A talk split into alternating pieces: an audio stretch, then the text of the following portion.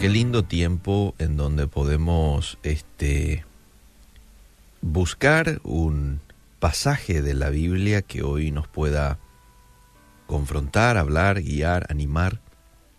Y hoy quiero abrir contigo en Jeremías, capítulo 18, verso 6. Dice, He aquí que, como el barro en la mano del alfarero, así sois vosotros en mi mano, oh casa de Israel. ¿Quién está hablando? Jehová de los ejércitos. Así como el barro en la mano del alfarero, así sois vosotros en mi mano, oh casa de Israel. Mis queridos amigos, los fracasos, errores, crisis, pruebas, experiencias difíciles que pudieron destruirte, en realidad son los medios que Dios está usando para formarte. ¿Para formarme? dirá alguien. Sí. El hecho de que tus planes fracasen no quiere decir que Dios no está contigo o que estás destinado a que siempre te vaya mal. Antes bien, el dolor, la traición, la soledad, la aflicción, es lo que Dios usa para quitar de tu vida todo lo que te aleja de Él y poner en ti lo que te conecta a su propósito. ¿Quieres que te repita? El dolor, la traición, la soledad, las aflicciones, es lo que Dios usa para quitar de tu vida todo lo que a vos te aleja de Él y colocar en vos lo que te conecta a su propósito. Hablemos un poco del texto que acabo de compartir, Jeremías 18:6. Dios envía al profeta Jeremías a casa de un alfarero para que él pueda ser testigo de cómo se le rompía esta vasija de barro al alfarero. En sus propias manos se le rompió. En el momento en que estaba este, haciendo, ¿verdad? Sin embargo, este alfarero volvió a tomar ese mismo barro y creó una vasija más fuerte, más útil, más resistente que la anterior, que la que se había roto. De la misma manera, tu vida, mi vida, es el barro que Dios, como alfarero, Él es el alfarero, Él es el que crea, que forma, está formando a través de los distintos procesos que me toca vivir, que te toca vivir aunque parezcan no tener sentido y aunque parezcan ser ilógicos, Dios los permite con el fin de hacerte, formarte, levantarte más fuerte y más útil que nunca. Hay varios personajes bíblicos que aquí lo podemos citar, que tuvieron que pasar sus procesos y en donde Dios utilizó esos procesos para formar su carácter, para que ellos dependan más de Dios, para que aprendan a perdonar. Ahí quiero citar a David, que tuvo que pasar por un proceso de persecución.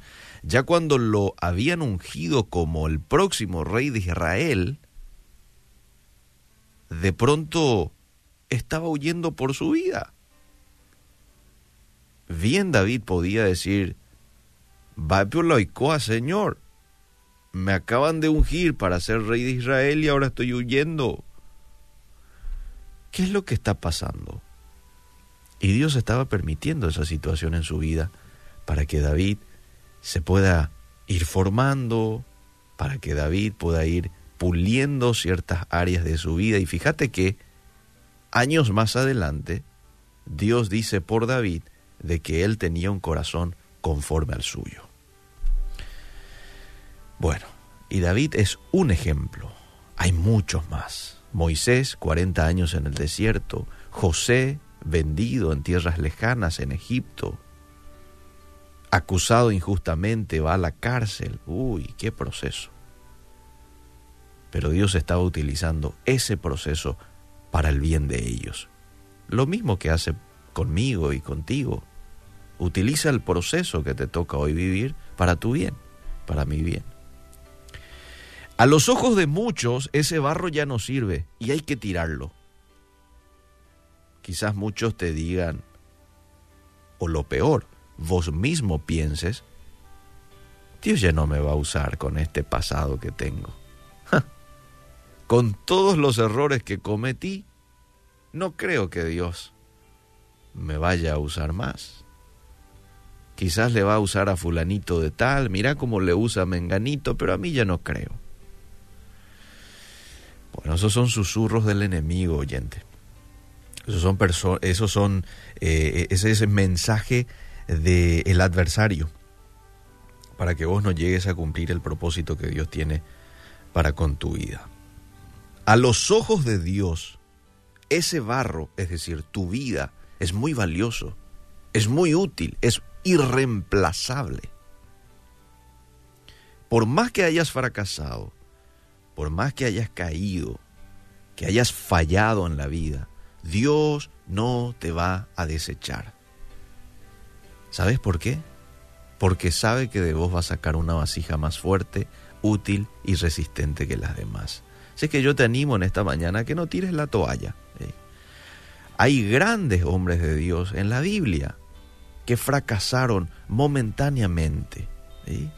Tuvieron una caída, tuvieron un desliz. Pero ¿sabes qué? Ese no fue su final.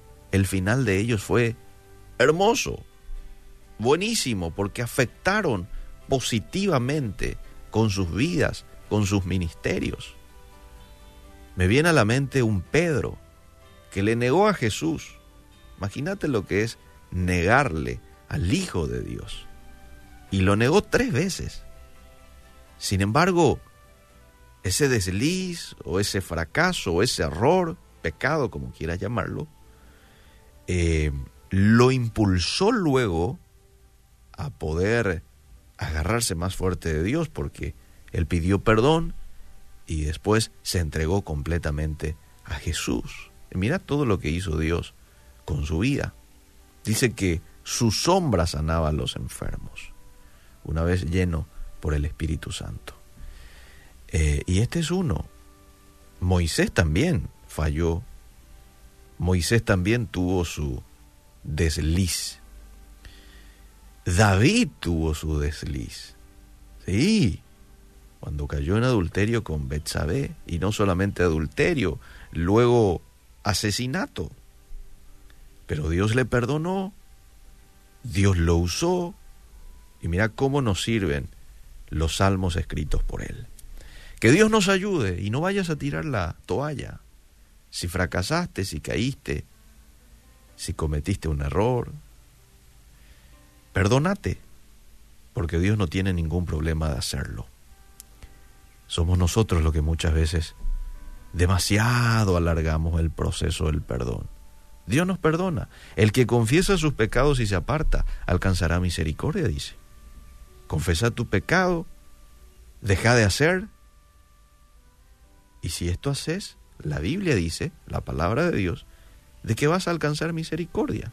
Entonces, ¿qué hacemos muchas veces no perdonándonos a nosotros mismos? No, perdónate. Que Dios nos ayude, que Dios nos fortalezca y que Dios nos haga vasos más fuertes, más resistibles el día de hoy. Pero para eso tenés que dejarte formar. No vayas a quejarte en este proceso que te toca vivir. No vayas a tirar todo por la borda. No vayas a tirar la toalla. No, agárrate más fuerte del Señor. Gracias Señor te damos, porque así como el alfarero estamos en tus manos y tú nos estás dando forma. A veces es doloroso, ¿sí?